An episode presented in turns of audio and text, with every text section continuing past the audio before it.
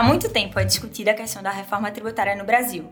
No entanto, agora, após a reforma trabalhista e a promulgação da reforma da Previdência, o debate ganhou ainda mais força. No episódio de hoje do Legal Talks, para falarmos sobre a vida como magistrado e os principais aspectos da reforma tributária, temos a honra de receber o ministro Luiz Alberto Gugel de Faria, atual presidente da primeira turma do Superior Tribunal de Justiça. Ministro, é uma honra recebê-lo no Legal Talks, estamos muito felizes e agradecidos pelo tempo que o senhor está disponibilizando aqui para falarmos sobre esses, alguns temas aqui no Legal Talks. E antes de começarmos o tema da reforma tributária, eu acho que uma curiosidade que todo mundo tem é como é que é o dia a dia de um ministro do STJ. Bem, eu gostaria inicialmente de registrar minha satisfação de estar participando do programa. Né? Aqui é sempre importante quando a gente pode divulgar é, os temas do judiciário como um todo, seja a reforma tributária, que é o tópico principal, mas também falar um pouco sobre a magistratura. Né? Então, quero fazer esse registro dessa minha, minha satisfação e dizer que completei agora, em setembro, cinco anos no Superior Tribunal de Justiça. São 26 anos de magistratura no total. A minha origem é magistratura federal na quinta região. Comecei como juiz federal no Rio Grande do Norte. Depois fui juiz federal titular em Pernambuco. Voltei para o Rio Grande do Norte e depois ascendi ao Tribunal da Quinta Região. É, foram 19 anos no total, digamos assim, na magistratura de primeira instância e de segunda instância. E agora sim estou no Superior Tribunal de Justiça. Corrigindo, foram 21 anos, na verdade. É, o tempo passa tão rápido que a gente termina às vezes se atrapalhando um pouco com o tempo. Foram 21 anos na magistratura da primeira instância e da segunda instância na Justiça Federal. E agora no STJ. Bem, como é o dia a dia? A gente tem que estar, é, digamos assim, sempre se preocupando com principais sessões de julgamento. Não é? A gente tem, eu não integro a Corte Especial, é, porque são apenas os 15 mais antigos. Eu integro a primeira turma e a primeira sessão. No caso, são órgãos especializados em direito público. Não é? E ali, como é que eu faço? Eu, geralmente, eu também ensino, é importante se dizer. Então eu tenho que dividir o meu tempo entre o magistério e a magistratura e saber equilibrar esse tempo. Eu geralmente nos finais de semana quando eu estou em casa, é importante se dizer, trabalho. Hoje em dia o processo eletrônico permite isso. Quer dizer, antigamente já se permitia, a gente levava os autos para casa, mas hoje é muito mais fácil, porque você não precisa levar aquela quantidade de papel, aquela, às vezes levava um carrinho de processo para casa. Isso não é mais necessário. Eu, todos os autos estão no sistema e isso facilita para gente. Então, como é que eu faço? Eu geralmente, eu, nos períodos da manhã, eu evito ir ao STJ porque ou pela manhã eu vou dar aula, são dois dias que eu dou aula na universidade pela manhã, ou então eu estou estudando os meus processos. Né? Seja porque vai ter sessão à tarde, seja porque na realidade é o momento da gente estar se dedicando àqueles casos mais difíceis. Já no período da tarde, de segunda a sexta, eu estou no Superior Tribunal de Justiça porque aí são os dias que ou a gente tem sessão, ou é dia para se reunir com a assessoria, ou é dia para atender os advogados. Então, enfim, é, é uma rotina de muito trabalho lá no Tribunal Superior, é? sempre trabalhando também nos finais de semana para poder a gente estudar aqueles casos mais difíceis, mas uma rotina para quem gosta, para quem tem a devoção, para quem está há 26 anos, né, digamos assim, se dedicando a esse labor, eu gosto bastante. Acho muito importante o senhor trazer esse outro lado também, porque muitas vezes a gente encara a magistratura com glamour, com uma certa é, expectativa dos ganhos, mas há também muita labuta, há muito, muito, trabalho. Muito trabalho. Eu gosto sempre de dizer, quanto mais eu ascendi na carreira, mais eu, na verdade, fui trabalhando. Então, por quê? Tem uma carga de trabalho maior, realmente, nos tribunais do que geralmente na primeira instância, né? Então, pelo menos essa foi a minha realidade. E que também, por óbvio, os casos que chegam são casos mais complexos, né? Antes eu julgava casos só de uma sessão judiciária, depois passei a julgar casos no âmbito regional e agora casos no âmbito nacional. Então, por óbvio, você tem... Tem mais variáveis. Mais variáveis e, enfim, tem que se dedicar mais. E, e uma coisa importante também que eu gosto sempre de dizer, para mim, eu unir a magistratura com o magistério, porque você não tem como, na verdade, assim, é, deixar de estudar. Você está sempre se atualizando, você está sempre estudando e, ah, não, vou esperar que esse caso vai chegar para mim depois como magistrado. Não, já para você ensinar, você já tem que estar tá estudando aquele tema. Então, eu acho importante a união dessas duas profissões. Lembrando, a principal tem que ser a magistratura, por óbvio, mas o magistério é também para você estar se atualizando. E trazendo a conversa para questões de direito tributário. É, o Código Tributário Nacional é de 1966 e a gente sabe que de lá para cá o Brasil viveu grandes mudanças, tanto no quesito político como também nas questões econômicas, sobretudo nessas últimas duas décadas com o desenvolvimento de uma economia digital. Quais são as principais dificuldades enfrentadas hoje em virtude da vigência de um código com mais de 50 anos? É, eu diria que no âmbito do Código Tributário Nacional, né, que completou agora 53 anos, uma das principais, digamos assim, deficiências é que, na verdade, ele não regula as contribuições.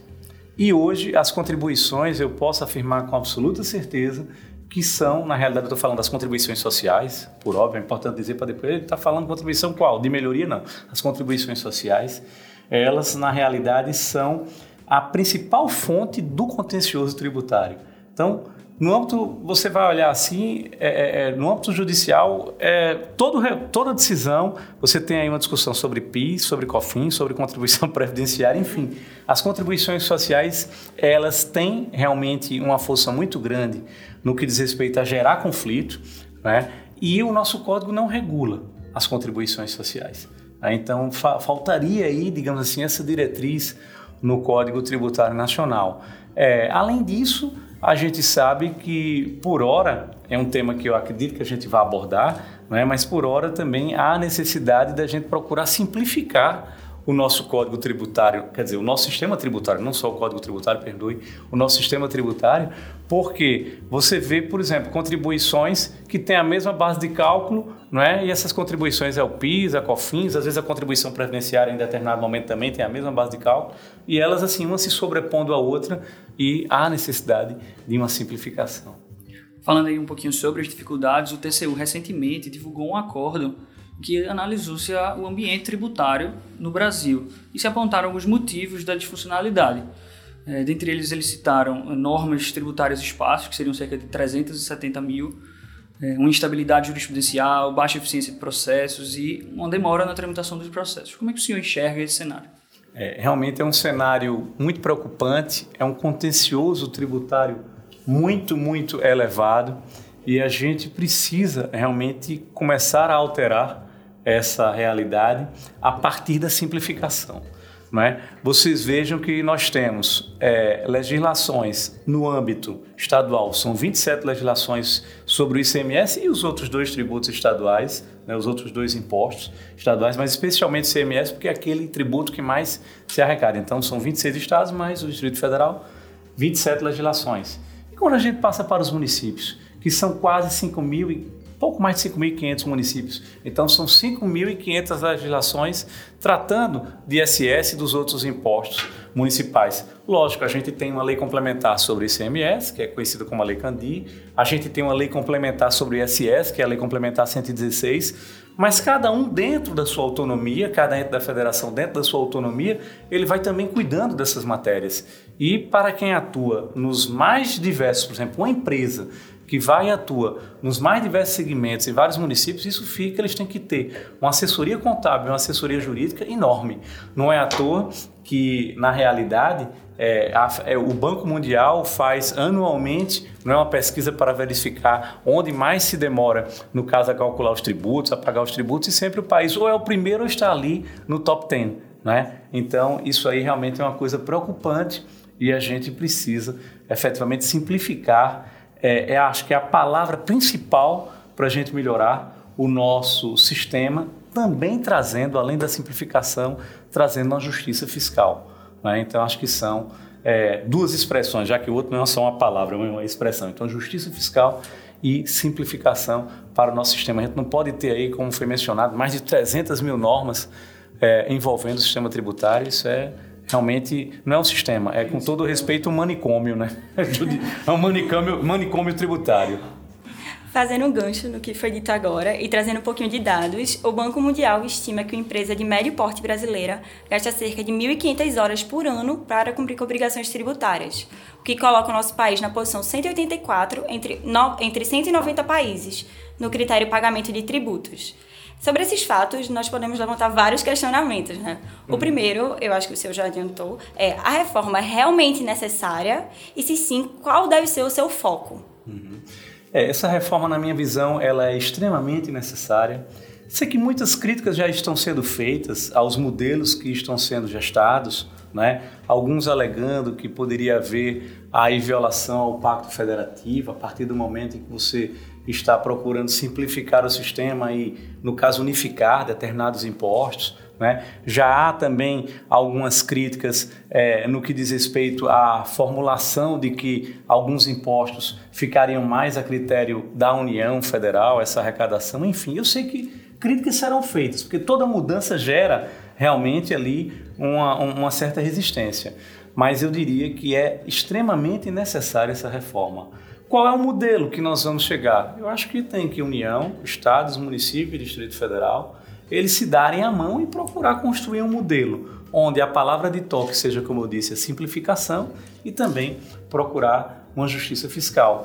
Veja, não pode é, se continuar se gastando um tempo desse para o, o contribuinte pagar os seus tributos né? e depois a gente ainda tem um contencioso tributário enorme de valores assim astronômicos. Eu hoje em dia, é, hoje não, já isso desde a lei de responsabilidade fiscal é obrigação da União Federal, na hora em que ela vai mandar a lei de diretrizes orçamentárias, ela trazer uma previsão de eventuais perdas no âmbito tributário. Então ela vai ter que colocar aquelas grandes questões, não só no âmbito tributário, também administrativo, mas o que importa.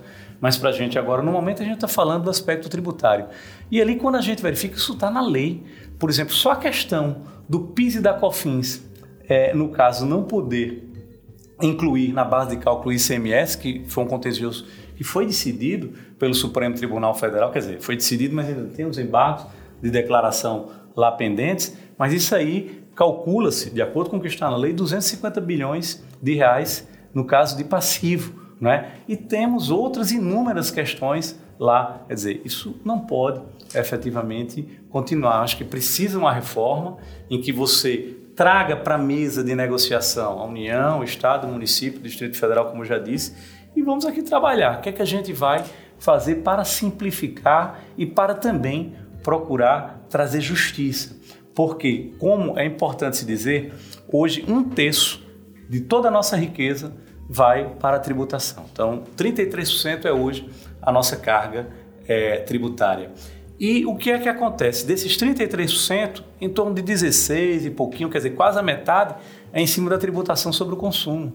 E quando a gente olha os países da OCDE, que isso, esses estudos são feitos principalmente nos países da OCDE, que nós ainda não integramos, mas estamos ali, é, no caso, pleiteando essa integração, então a gente já participa é, de alguns fóruns da, da OCDE, a gente observa que não há uma tributação tão grande em cima do consumo. Por quê? Porque essa tributação em cima do consumo, ela termina recaindo exatamente para o contribuinte, porque são tributos que são indiretos, então termina essa tributação chegando naquela pessoa mais simples, mais pobre. Quando você deveria, lógico, tem que ter a tributação sobre o consumo, mas você deveria também, no caso, concentrar em cima da renda e em cima do patrimônio, para que a nossa tributação final não seja, como os estudos demonstram, tributação regressiva.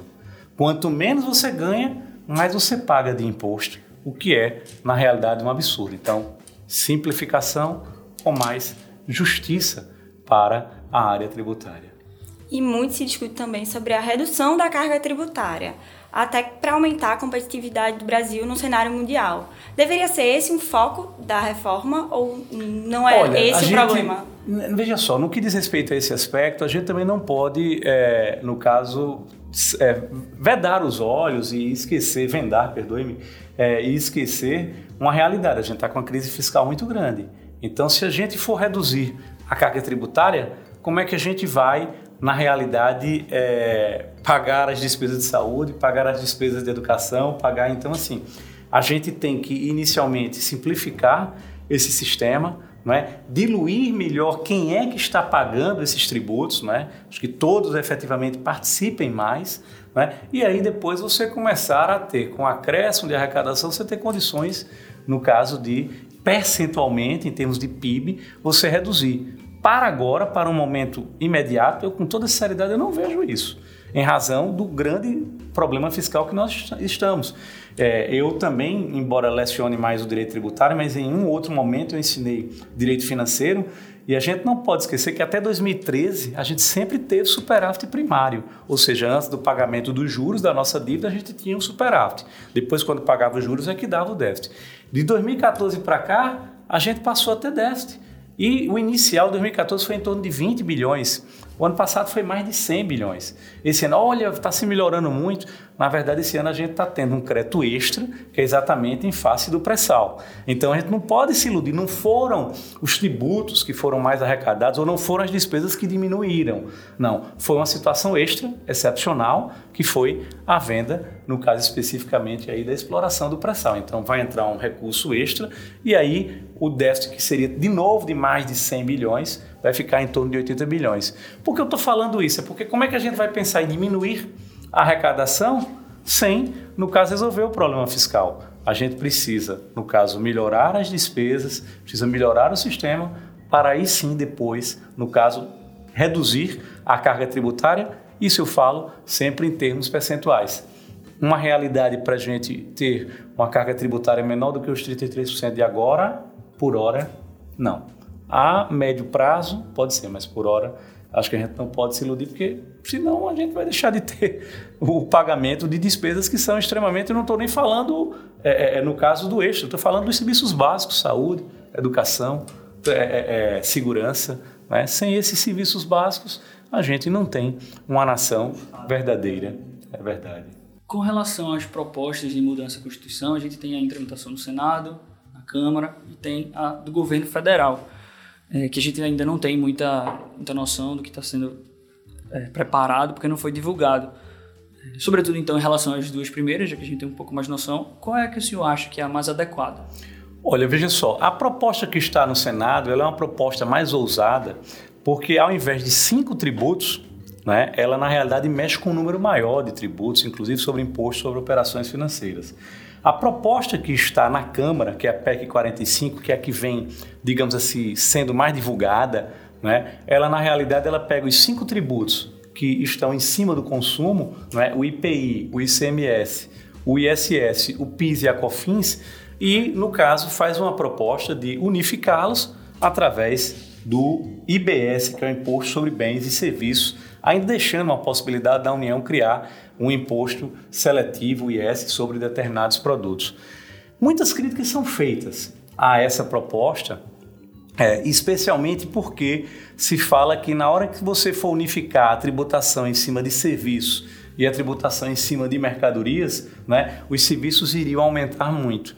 Eu acho que isso pode ser pensado na hora em que você for calibrar as alíquotas, porque a ideia de uma alíquota única que chegou a ser pensada, eu acho que realmente para mercadoria e para serviço, isso você teria uma, uma dificuldade. Mas eu acho que você pode pensar alíquotas diferenciadas para mercadoria e para o serviço. Outra crítica que é feita a, a, essa proposta é no que diz respeito à perda de autonomia dos estados e municípios no que diz respeito a seus tributos. Mas isso vem impressionando uma coisa: é que eu estou verificando que os estados, pela primeira vez, eles estão aceitando e estão verificando que essa proposta pode ser interessante. Né? Então, eles estão dispostos a sentar e a conversar. Então, a partir do momento em que há um diálogo, eu acho que esse diálogo não pode ser descartado. Né? Então, é, os estados e os municípios tendo uma participação direta nesse comitê, gestor, nesse comitê gestor, uma participação de repente até majoritária nesse comitê gestor, que irá, no caso, é, como o próprio nome já, já diz, gerir né, como será a repartição dessas receitas tributárias, então é interessante. Mas eu queria dizer, é uma proposta em cima da tributação sobre o consumo, é uma proposta de simplificação, né? mas que deixa ainda margem para se resolver um outro problema. Simplificação pode vir a ser solucionada sim, mas falta ainda a ideia de uma justiça. uma justiça fiscal, uma justiça para o contribuinte. Você precisa depois reduzir essa carga tributária no que diz respeito ao consumo e elevar quanto ao patrimônio e à renda. Aí eu volto a dizer, não seria uma redução da carga tributária como um todo, mas para você ter mais justiça, você calibrar melhor é, os segmentos onde há a incidência tributária. Não pode a gente continuar tendo a nossa carga tributária de quase 50% só em cima do consumo porque aquela pessoa mais simples que vai, é, no caso, é, pegar um transporte público, que vai comprar a sua cesta básica, que vai alugar a sua casa, que vai, é quem mais está sofrendo, é quem mais está pagando a, a tributação. E uma das principais bandeiras levantadas pelos autores da PEC 45, essa que o senhor estava falando, é a de que a simplificação tributária reduziria drasticamente o litígio judicial. Uhum. Com base nas estatísticas do STJ, bem como na sua experiência, o senhor realmente acredita que isso será possível com a aprovação da PEC?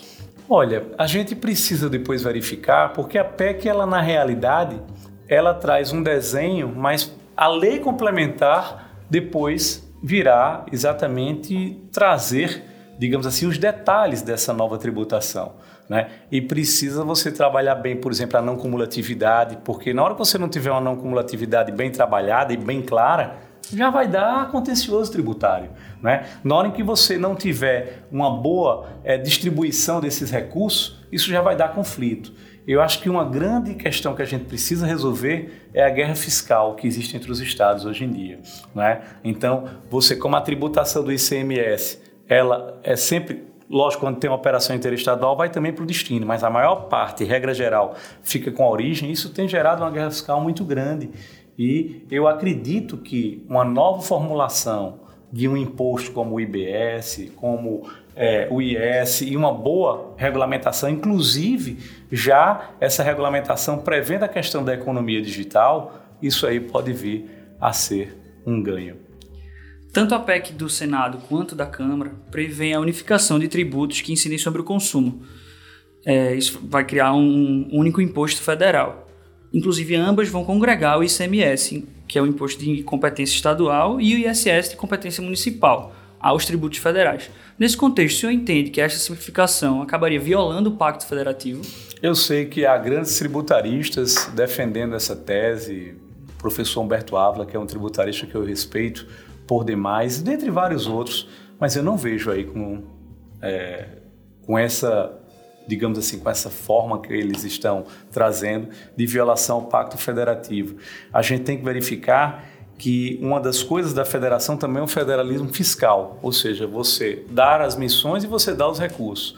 Então, se você der os recursos para esses entes, na verdade está respeitado o Pacto Federativo. O importante é que nessa gestão desses recursos, esse comitê faça a distribuição correta do que é da União, do que é dos estados e do que é dos municípios.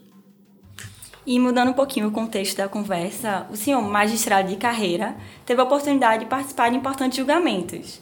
Quais casos o senhor considera como mais marcantes em sua trajetória? Olha, são 26 anos né, de magistratura. A gente, é, digamos assim, fica em dificuldade para apontar um caso, até. Mas algumas coisas que eu me lembro, assim, que à época eu decidi que depois me deram muita satisfação. Por exemplo, no final da década de 90, mais precisamente deve ter sido 99, é, eu julguei um caso que para a minha cidade, Natal, foi um caso importante, que era um caso envolvendo o lixão da cidade. Era um caso que, o, o, a época, o aeroporto de Natal, chamava aeroporto de Natal, mas era na vizinha cidade de Parnamirim. E dentro do município de Natal, na rota em que os aviões desciam, tinha lixão e, por óbvio, onde tem lixão, tem aquelas aves conhecidas, os urubus, e alguns acidentes, graças a Deus, nenhum acidente fatal, mas alguns acidentes, isso nos autos, é, isso foi demonstrado, alguns acidentes aconteciam, de aeronaves, no caso, baterem nesses urubus e até chegar a quebrar lá vidro, enfim, e podendo trazer perigo para essas aeronaves. E eram aeronaves, pessoal, com passageiros, viu? Não era só, por óbvio, sempre tem passageiro, mas eu digo, não era só a aeronave de treinamento, que tem lá também o comando aéreo de treinamento. Não, teve também intercorrência com voos domésticos, com voos que chegavam, que chegavam lá. E a gente estava quase entrando no século XXI, Natal não tinha um aterro sanitário. Então a gente julgou essa questão Né? E depois desse julgamento, Natal, então, em consórcio até com o município da região metropolitana, teve é, então o seu aterro sanitário. Além disso, uma outra questão também ambiental para mim que me remete à infância é que tem o Morro do Careca lá em Natal, que é um dos monumentos mais conhecidos. E então eu, eu mesmo subi muito aquele morro quando eu era criança. Mas a gente via, é, e as fotos demonstravam isso na ação que foi proposta, que o Morro do Careca, com a subida das pessoas, isso estava degradando.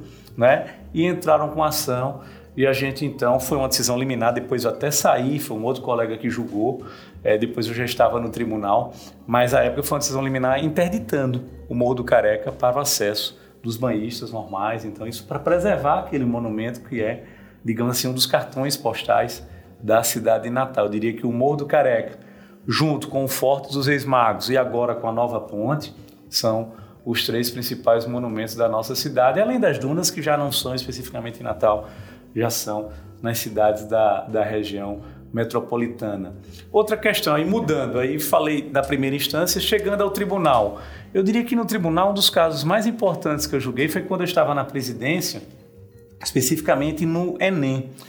É, o caso do Enem, porque o Enem são milhões de estudantes fazendo, e houve um problema pontual no que diz respeito a algumas provas. Né? E se identificou que seriam 300, 300 casos. E a Procuradoria da República no, no estado do Ceará dizia que era necessário fazer prova para todos, porque senão quebraria o direito à isonomia, né, de ter o mesmo.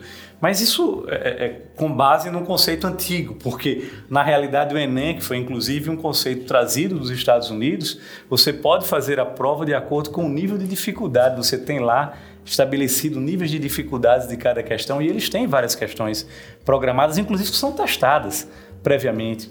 E isso foi demonstrado pela União e havia uma determinação da Justiça Federal do Ceará para reproduzir esse exame para todo o Brasil, que seria um transtorno na vida de milhões de estudantes, né? E a gente então demonstrou por A mais B que na realidade, de acordo com o que a União tinha trazido, não haveria quebra da isonomia, porque era possível você reproduzir uma, duas, três vezes provas com base no mesmo grau de dificuldade e com questões distintas, não é que era um modelo que já tinha sido testado e trazido é, no caso de outros países, um exemplo que eu me recordo bem que tinha lá nos Altos, já tem uns dois anos de julgamento, mas era dos Estados Unidos.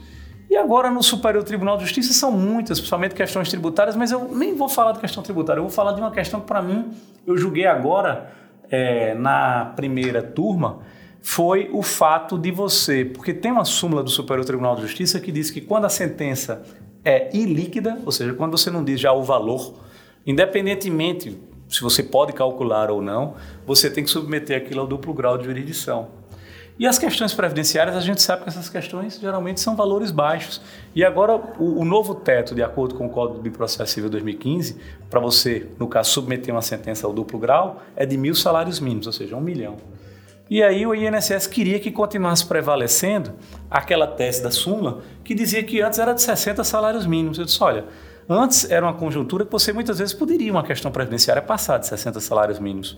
Mas agora passar de mil salários mínimos, um milhão, uma questão previdenciária, é raríssimo acontecer. Então, a gente, então, é, no caso, decidiu que não era mais necessário esse duplo grau de jurisdição, mesmo a sentença sendo ilíquida, a não ser que fique demonstrado que passaria desses mil salários. Por que eu digo que foi uma decisão importante? Reformulou, de certa forma, a jurisprudência do STJ e, no caso, milhões e milhões de segurados que teriam que ver as suas sentenças sujeitas ao duplo grau, se por acaso não houver recurso do INSS, eles já ali ganham e vão poder fazer o cumprimento de sentença. Adorei as contribuições, a, a do Morro do Careca. Me deixa muito feliz porque é muito importante isso, nosso patrimônio muito maior do que aquele momento ali de prazer de subir. Vários lugares no mundo têm esse tipo de entendimento, então é importante que a gente também contribua dessa forma. É, um fato muito interessante é que o senhor ingressou na magistratura aos 23 anos, é, sendo aprovado em segundo lugar à época, e também foi o desembargador federal mais jovem do Brasil. É, falando para os bacharéis de direito, é, que, é que sonham em ingressar na magistratura, quais são as dicas que o senhor dá, especialmente levando em consideração essas novas tecnologias que estão é, cada vez mais próximas da realidade jurídica? É, hoje o conhecimento está à nossa mão. É? Você tem uma facilidade, além dos livros que já existiam antigamente, você tem uma facilidade de ter um número de cursos à sua disposição online, de você comprar, de você muito grande, não é? Então assim, o que eu diria é estudo, a primeira palavra é estudar e você procurar unir a teoria com a prática. Não adianta também você ficar só em casa estudando. Você tem que na verdade estar estagiando, seja no âmbito do judiciário, no Ministério Público, na defensoria, nas advocacias públicas, nas procuradorias, não é? em escritórios, enfim. Unir a teoria à prática, eu acho que é o caminho a ser seguido para quem deseja magistratura. Lembrando, a magistratura você tem que ter vocação. Né? Se você é vocacionado para a magistratura, você então deve fazer o concurso. Se não, tem muitas outras áreas e é cada um seguir o seu caminho. O sistema judiciário ele é muito amplo, seja você está na, estando na advocacia, pública ou privada, Ministério Público, Defensoria, enfim. O importante é a gente procurar um local onde a gente possa se dedicar bem àquela profissão e ser feliz, que é o que importa. É, a gente está se encaminhando agora para o final, preparamos um bate-bola, perguntas rápidas para respostas rápidas. Vamos lá. Vamos lá. Um hobby. Eu gosto muito de correr é uma e a leitura também, né? Mas assim, um hobby misturado aí um pouco com esporte, a corrida. Um livro que todo profissional do direito deve ler. É um livro que a leitura dele não é simples, mas que eu recomendo para todos, O Processo de Franz Kafka. Porque na realidade a gente ali aprende como é importante você ter o direito ao devido processo legal, a ampla defesa e o contraditório, enfim, você saber do que você está sendo acusado. Então, eu recomendo. Quem não teve a oportunidade de ler, precisa ler o Franz Kafka com K, para depois determinadas pessoas não se atrapalharem e fazerem algum equívoco. um profissional que admira, independente da área. Olha, aí fica difícil. Eu vou dizer dois, porque são duas grandes paixões. Primeira paixão pela justiça. E aí eu diria o ministro Celso de Mello, do Supremo Tribunal Federal, pela voz, digamos assim, de ponderação que ele tem hoje no que diz respeito é, a, ao momento como um todo que estamos vivendo no país. Um momento difícil, um momento né, de, de muita polarização e que chega isso no judiciário. Então, eu vejo o ministro Celso como a voz de, de ponderação.